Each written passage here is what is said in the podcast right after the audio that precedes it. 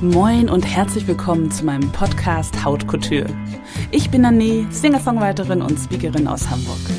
Und falls du dich fragst, nein, das ist kein Tattoo an meinem Hals, sondern meine Pigmentstörung. Denn ich bin mit dem Gendefekt CMN auf die Welt gekommen und habe hunderte Leberflecken am ganzen Körper. Ich bin quasi mein eigenes Kunstwerk. Haut Couture eben. Heute kann ich mich annehmen, wie ich bin und liebe es, auf der Bühne zu stehen. Aber bis dahin war es ein langer Weg. Damit du deinen Weg zu mehr Selbstbewusstsein vielleicht etwas schneller findest, habe ich Haut Couture ins Leben gerufen. In dieser Podcast-Serie möchte ich dir die Erfahrungen und Erkenntnisse weitergeben, die ich auf meiner Reise zu mehr Selbstbewusstsein gemacht habe. Ich lade regelmäßig Gäste ein und habe Tipps parat, die dich auf deinem Weg zum Power-Ich unterstützen. Klingt gut? Dann los geht's! Herzlich willkommen zu einer neuen Folge von Haut Couture. Ich bin ich und das ist gut so. Und ich freue mich sehr, heute mein Gespräch mit Milena fortsetzen zu können. Milena ist Mutter-Ergotherapeutin und Vorstandsvorsitzende im Selbsthilfeverein des Nevus-Netzwerk Deutschlands.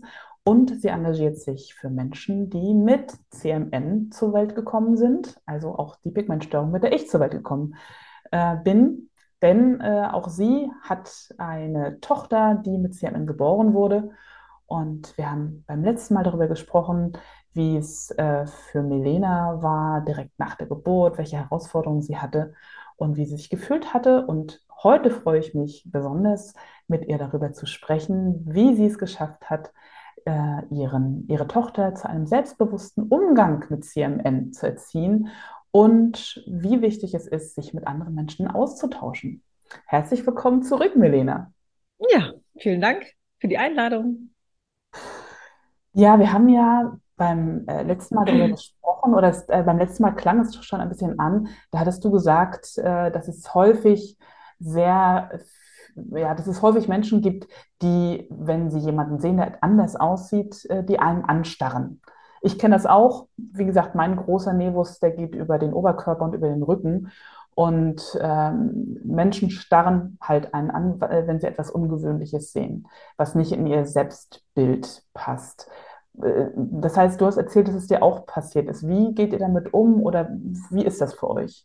Ich persönlich kann über die letzten knapp sieben Jahre sehr, sehr unterschiedlich mit umgehen. Am Anfang fiel mir das sehr, sehr schwer, damit umzugehen und hatte quasi selbst noch nicht so die Strategie, damit hm, selbstbewusst und ja, darauf reagieren zu können.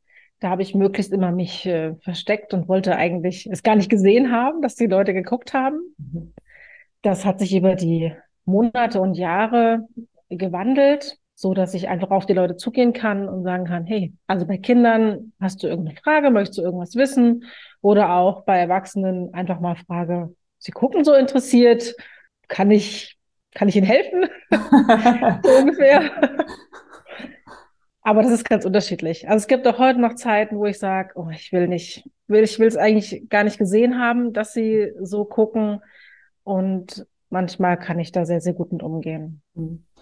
Was mir am aller, allermeisten geholfen hat, jetzt auch auf meinem Weg zu meinem Selbstbewusstsein, ähm, ist, als ich irgendwann verstanden habe, warum die Menschen geguckt haben und dass das gar nichts mit mir und meiner Person zu tun hat, weil das darf man auch nicht vergessen, wenn die Leute einen anstarren, gerade als, äh, als Kind und als Teenager, man kann es nicht differenzieren. Man, man denkt, die gucken einen an, weil mit einem selbst, mit ähm, sozusagen der Person ist etwas äh, nicht gut und nicht richtig.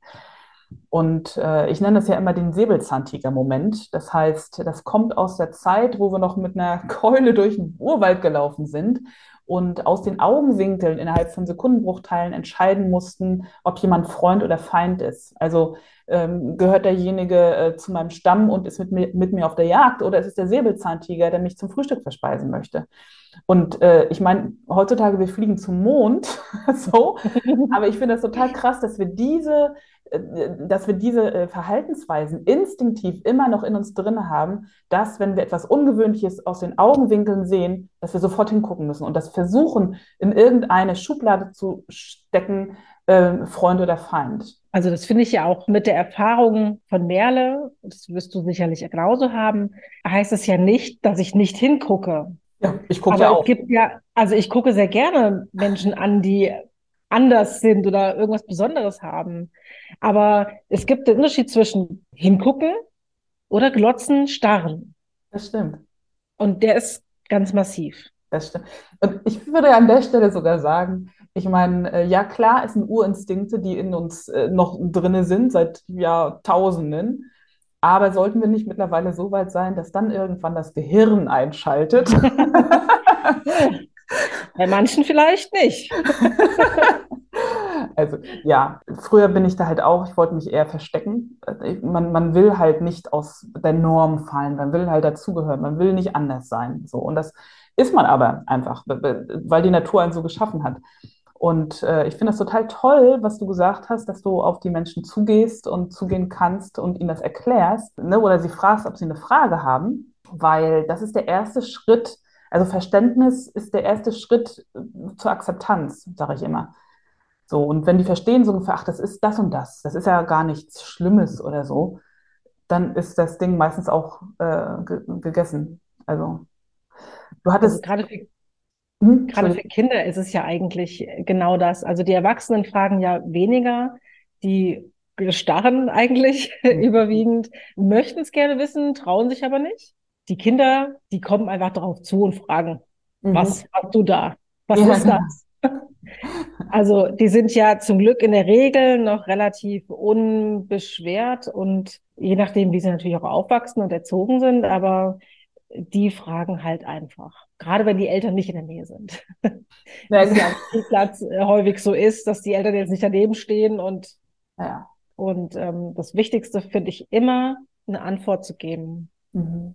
Also gerade bei Kindern, wenn man denen eben keine Antwort gibt, dann stehen die mit Fragen da und denken sich sonst irgendwas oder denken, es ist ansteckend oder ähm, sie können mit dem Kind oder jetzt mit Merle nicht normal umgehen. Wenn sie die Antwort haben, wissen sie das. Und sie sehen ja auch, wie Merle damit umgeht und sehen auch, das ist gar nichts, das, das ist nicht beeinträchtigt. Mhm. Also es gibt ja keinen Grund, um, ich sag mal, vorsichtiger zu sein oder nicht mit dem Kind zu spielen oder nicht die Schippe ausleihen zu können. Das ja. geht genauso. Und wenn die die Frage beantwortet bekommen haben, dann ist für die Kinder die Welt in Ordnung. Und die Eltern schämen sich in der Regel in Grund und Boden, weil das Kind das gefragt hat. Weil das macht man nicht. So, und das ist nämlich auch so wieder äh, dieses Ding, weil das ist auch genau das, was ich äh, auch erlebt habe. Die Kinder sind ganz häufig tolerant und ganz offen. Kinder sind generell offen gegenüber allem, was einem halt äh, über den Weg läuft. So. An, an dem Punkt, wenn sozusagen dann die Eltern ins Spiel kommen und wie die Eltern erzogen worden sind, welche Normen, äh, wie sie sozialisiert sind, wie ihr Schönheitsideal ist, zum Beispiel auch wenn du auf eine bestimmte Art und Weise beigebracht kriegst, dass irgendwie, was weiß ich, bloß Locken schön sind oder, ne, dann, äh, oder alles äh, muss einer bestimmten Art und Weise entsprechen und darf halt nicht außer Norm fallen oder nicht bunt und vielfältig sein, ja. dann äh, überträgt sich das natürlich auch äh, auf das Kind. Äh, eine Krankenschwester sagte mal zu einer Mutter, die ganz frisch mit einem, äh, mit ihrem Nevus-Baby zu der Krankenschwester gekommen bin, äh, ist und gesagt hat, ich weiß nicht, was ich machen soll. Ich möchte doch alles gut tun, aber äh, wie schaffe ich es, dass mein Kind selbstbewusst wird? Und da sagte die Krankenschwester zu der Mutter, how you feel about it, your child will feel about it. Und ich finde, dass da ist so viel drinne, denn so wie ich über den Nevus meines Kindes denke, so wird dann später auch mein Kind drüber denken. Also jetzt so aus der, aus der Elternsicht.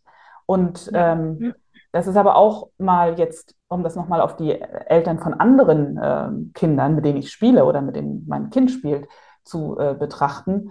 Wenn die sagen, anders sein ist doof und dann überträgt sich das genauso auf ihr Kind. Und deswegen finde ich das so unglaublich wichtig, dass auch andere Eltern schon gucken, ähm, wie sie aufgewachsen sind und warum sie jetzt Hemmnisse haben oder warum sie starren. Und dass sie offen zugehen auf Menschen, die halt anders äh, vielleicht sind und fragen. Also mehr als ein, äh, nee, ich möchte nicht mit ihnen reden, äh, das kann, ne, oder ich drehe mich weg. Das kann ja immer passieren, aber ich bin da genauso wie du. Wenn jemand fragt, dann freue ich mich total gerne, dass ich denjenigen ähm, helfen kann, die Welt ein bisschen besser zu verstehen und äh, damit dann für das nächste Kind oder für den nächsten, der vielleicht mit CMN oder einer Besonderheit äh, denjenigen über den Weg läuft, den Weg geebnet habe, dass dann halt vielleicht weniger gestarrt wird. Oder wie siehst du das? Ja. absolut. Also für andere Kinder und Eltern ist es ja wirklich häufig so, dass ähm, wenn, also die Erfahrung, wir haben ja wirklich in, inzwischen viele Erfahrungen gemacht. Ja, die Kinder, die wollen das ja immer wissen. Also ich glaube, es will kein Kind oder kein Kind will es nicht wissen, was das ist. Und gerade weil es einfach ja auch immer sichtbar ist. Ja, es gibt dann eben die Eltern, die sagen, hey, ich weiß es nicht, aber lass uns mal hingehen, wir fragen nach. Ja, das wäre natürlich und, der Idealfall.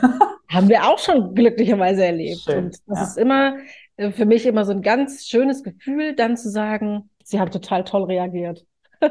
Weil ich mich einfach selber darüber freue, dass es Menschen gibt, die da so mit umgehen. Mhm. Im Gegenzug gibt es natürlich auch immer die, die sagen, ach komm, jetzt, das macht man nicht, komm, wir gehen schnell weiter. Also auch die gibt es natürlich. Ja, ja, leider. Was kriegt das Kind damit signalisiert? Ja, genau das. Erstens, du darfst andere Leute nicht ansprechen, so ungefähr, also nicht äh, nachfragen. Und dafür bleibt es ja was Schlimmes für das Kind. Also es bleibt ja was, womit man möglichst keinen Kontakt hat. Ja, so genau. Ungefähr. Das sehe ich jetzt zum Beispiel bei Merle auch. Also ich meine, es gibt ja noch andere Besonderheiten. Wie Merle hat letztens mal ganz platt gefragt, warum hat der Mann keine Haare auf dem Kopf? ja. Kann man fragen. Es war ja. Mann Platze. Ja, genau.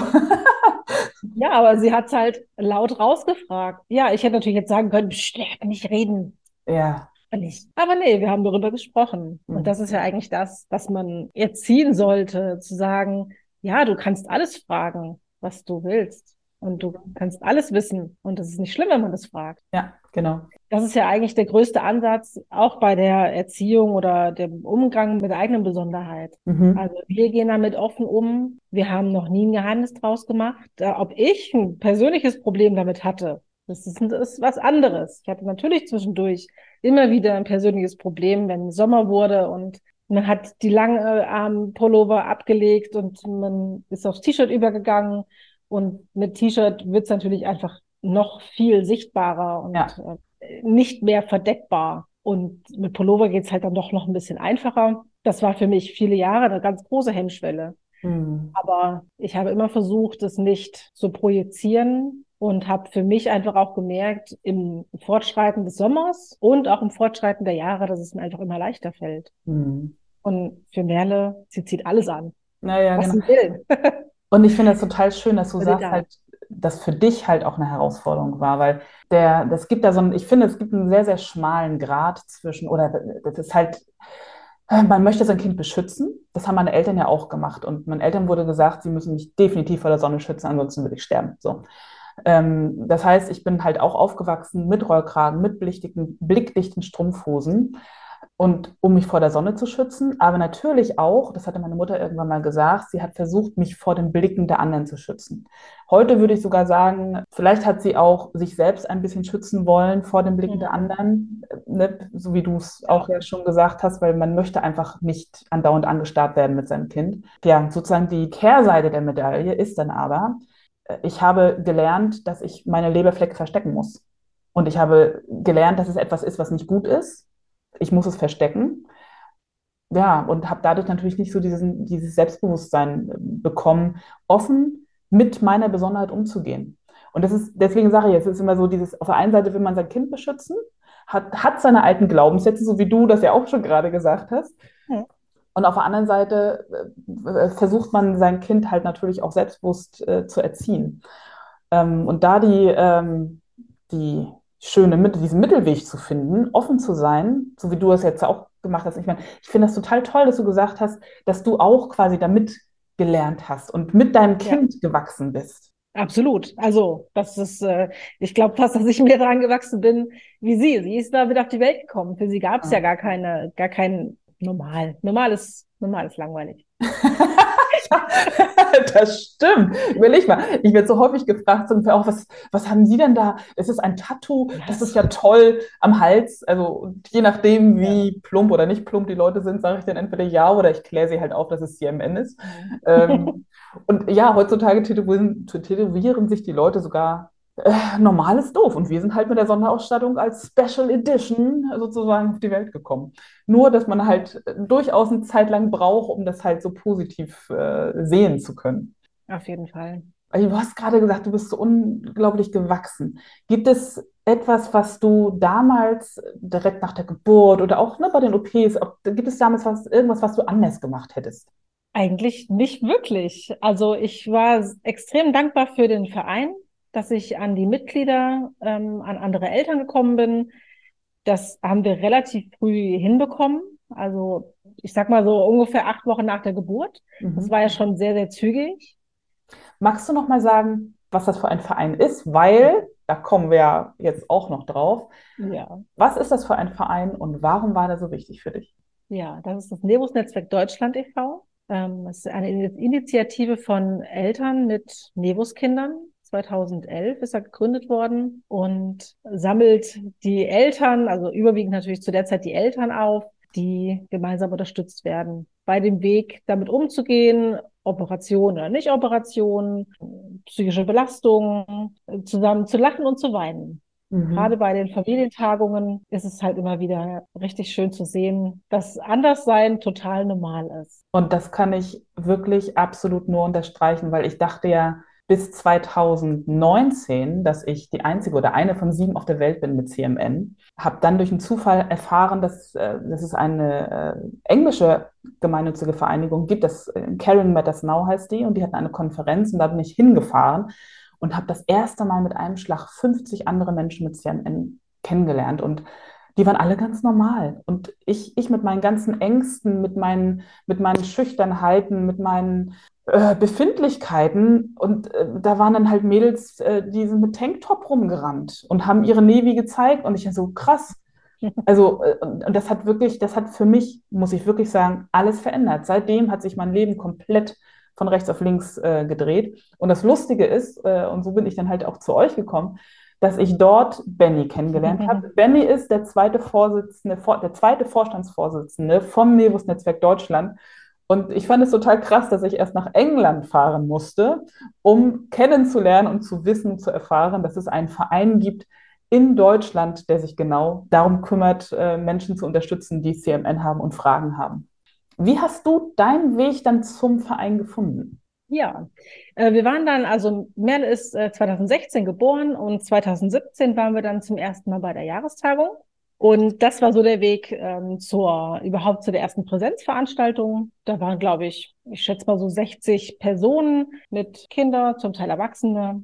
Und das war so der erste Weg dahin. Und da schon von vornherein klar war, dass der Vorstand aufhören wird und äh, Bereitwillige gesucht hat und ich vages Interesse gezeigt habe. Haben sich alle auf dich gestürzt. so ungefähr. Das kommt seitdem, mir irgendwie bekannt vor. und seitdem bin ich seit 2017 ähm, erste Vorsitzende. Toll. Des und Vereins. Wo, äh, wie unterstützt ihr äh, Menschen mit CMN, Eltern äh, mit CMN? Also häufig sind wir dann doch die erste Anlaufstelle. Wir bekommen E-Mails, zum Teil Anrufe von frisch gebackenen Eltern, die einfach jetzt irgendwie Hilfe brauchen. Oder mhm. einfach, ich sag mal, manchmal ist so eine Telefonseelsorge, mhm. ähnelt manchmal schon der. Wir dürfen natürlich nichts Medizinisches beraten, das tun wir auch nicht. Aber man kann durchaus sein, erstmal seine eigenen Erfahrungen äh, vermitteln, aber halt auch an den Verein, an um Austauschmöglichkeiten unter den Mitgliedern appellieren und natürlich möglichst zu unserer Jahrestagung einladen, dass man möglichst schnell mit anderen in Verbindung kommt. Das ist eigentlich so wirklich das, finde ich, das Aller, Allerwichtigste. Definitiv, weil, ähm, wie gesagt, ich äh, habe ja selber gedacht, jahrelang, ich bin äh, die Einzige auf der Welt und äh, andere Kinder zu sehen, die ganz normal, mit denen ich ganz normal spielen konnte und das zu sehen, dass dass es so viele unterschiedliche Arten und Formen von CMN sind und dass wir einfach alles, es ist einfach eine bunte Vielfalt. Wir machen die Welt einfach noch viel, viel bunter das hat mir wirklich äh, sehr, sehr viel gebracht, muss ich ganz ehrlich sagen. Ja, also das sehe ich auch wirklich bei ganz vielen. Manchmal sind ja wirklich die frisch gebackene Eltern dabei, die völlig hilflos, verzweifelt sind, noch auch durchaus noch in Hormonen und die wir einfach dann sozusagen in unsere Gemeinschaft aufnehmen und sie einfach genau das sehen. Es mhm. sind ganz, ganz normale Kinder, und sie gehen ganz normal damit um. Es, es ist keine Behinderung, es, es ist einfach normal. Mhm. Es ist einfach sozusagen eine optische Besonderheit und äh. Und ähm, die Eltern gehen meistens so, so dankbar und gestärkt daraus, ob das jetzt ein Telefonat ist oder ein kleines Treffen mit ähm, vielleicht nur ein, zwei Personen oder halt unsere Jahrestagung. Und sie sind einfach, haben eine ganz andere, ganz anderen Hintergrund und ganz andere Einstellungen mhm. dazu. Ja. Wenn man euch erreichen wollen möchte, das Nebus-Netzwerk, wie kann man das? Wo finde ich euch? Oder uns? Ich bin ja auch mit dabei. Wo finde ich uns? Lass mich nochmal überlegen. Im Übrigen hat Nane auch vages Interesse gezeigt. Ja, ich habe äh, mich nicht schnell genug weggedrückt. Nein, Spaß. Und dann habe ich sie gecached und ja. jetzt gehört sie mir. ja. Ich bin äh, seit äh, sozusagen 2022, Sommer 2022 äh, im erweiterten Vorstand äh, vom Nevus-Netzwerk und ich muss ganz ehrlich sagen, ähm, genau das, was du sagst auf den Jahrestreffen, äh, alleine, ich kriege so, das so häufig gespiegelt von den Eltern, äh, wie wertvoll das für sie ist, äh, jemanden zu sehen, der mit CMN einfach selbstbewusst seinen Weg geht. Weil das sind genau die Ängste, die die meisten Eltern halt haben. Ähm, wie wird das für mein Kind sein? Ich meine, ne, das waren ja bei dir sicherlich äh, auch Gedanken. Wie wird mein Kind, ja. wird mein Kind überhaupt Freunde finden? Ähm, so wird, wird es einen Beruf erlernen können? Das sind ja solche wahnsinnig wichtigen Sachen, die einen dann halt als Eltern umtreibt. Und dann zu sehen, äh, da ist eine erwachsene Frau, die mit beiden Beinen im Leben und auf der Bühne steht und ähm, ja, und einfach äh, zufrieden und happy ist. Auch wenn ich das lernen musste. Ne? Und äh, das Schöne ist ja, ganz viele Sachen, äh, ganz viele Sachen der, der Sachen, die ich gelernt habe, kann ich jetzt halt weitergeben. Und äh, möchte ich auch. Und deswegen bin ich halt auch, engagiere ich mich auch sehr, sehr gerne. Äh, also, wie kann man euch erreichen? Also auf jeden Fall natürlich über unsere äh, Webseite www.navus mit ae-netzwerk.de. Dort kann man über das Kontaktformular ähm, uns jederzeit erreichen. Das geht an mich, an meinen Vorstandskollegen, den Benny und dort bekommt eigentlich jeder relativ zügig eine Antwort, egal in welcher Hinsicht. Und dann kann man natürlich auch einfach einen Telefontermin ausmachen, ähm, WhatsApp schreiben. Ansonsten haben wir noch eine Facebook-Gruppe, da kann man natürlich auch sehr gerne draufschreiben. Melena, ich hätte noch Stunden weiter mit dir äh, ja. sprechen können, weil ich finde, das ist ein so wichtiges Thema und es ist sehr, sehr komplex, weil es natürlich medizinische äh, äh, ja. Punkte hat, psychologische und es gibt ja so viel, was man darüber äh, auch äh, wissen können kann und weitergeben kann.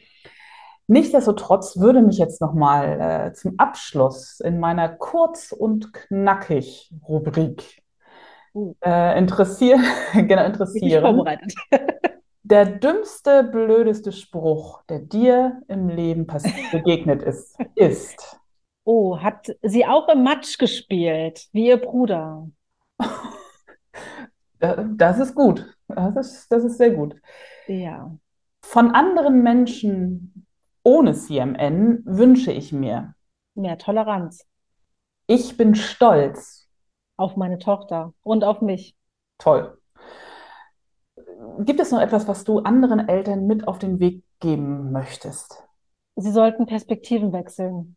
Also nicht nur aus ihrer Perspektive, sondern auch aus der Perspektive der Kinder mhm. Und aus der Perspektive der, ich sag mal, der Erfahrenen. Ja. Kinder und Eltern und Erwachsenen natürlich genauso, die mit CMN auf der Welt gekommen sind. Super. Und gibt es auch noch etwas, was du Ärztinnen und Ärztinnen oder Hebammen mit auf den Weg geben möchtest? Sie sollten sich mit der Selbsthilfe verbinden. Sehr gut. ja. Sie müssen nicht alles wissen. Das ist wichtig. Die Ärzte, Hebammen müssen nicht alles wissen, aber sie sollten einfach ähm, es nicht bagatellisieren und an wissen, wohin sie sich wenden können. Das ist unter anderem auch die Achse, Allianz chronisch seltene Erkrankungen, genau. die eben auch als Dachverband für seltene Erkrankungen immer ähm, ein Ansprechpartner ist für was, was man nicht kennt. Mhm.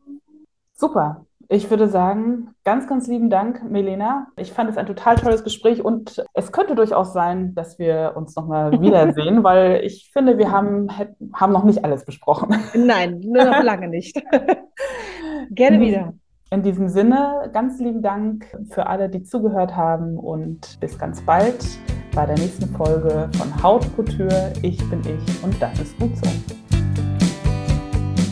Herzlichen Dank fürs Zuhören. Wenn du keine Episode mehr verpassen möchtest und mehr über mich, meine Musik und Empowerment erfahren möchtest, lade ich dich recht herzlich zu meinen Nane News ein. Geh dafür einfach auf nane-music.com und ich schenke dir einen Song meiner neuesten CD. Und wenn du eine Frage auf dem Herzen hast rund um das Thema Selbstbewusstsein, Body Positivity oder Empowerment, schicke mir gern deine Nachricht per E-Mail an nane-music.com.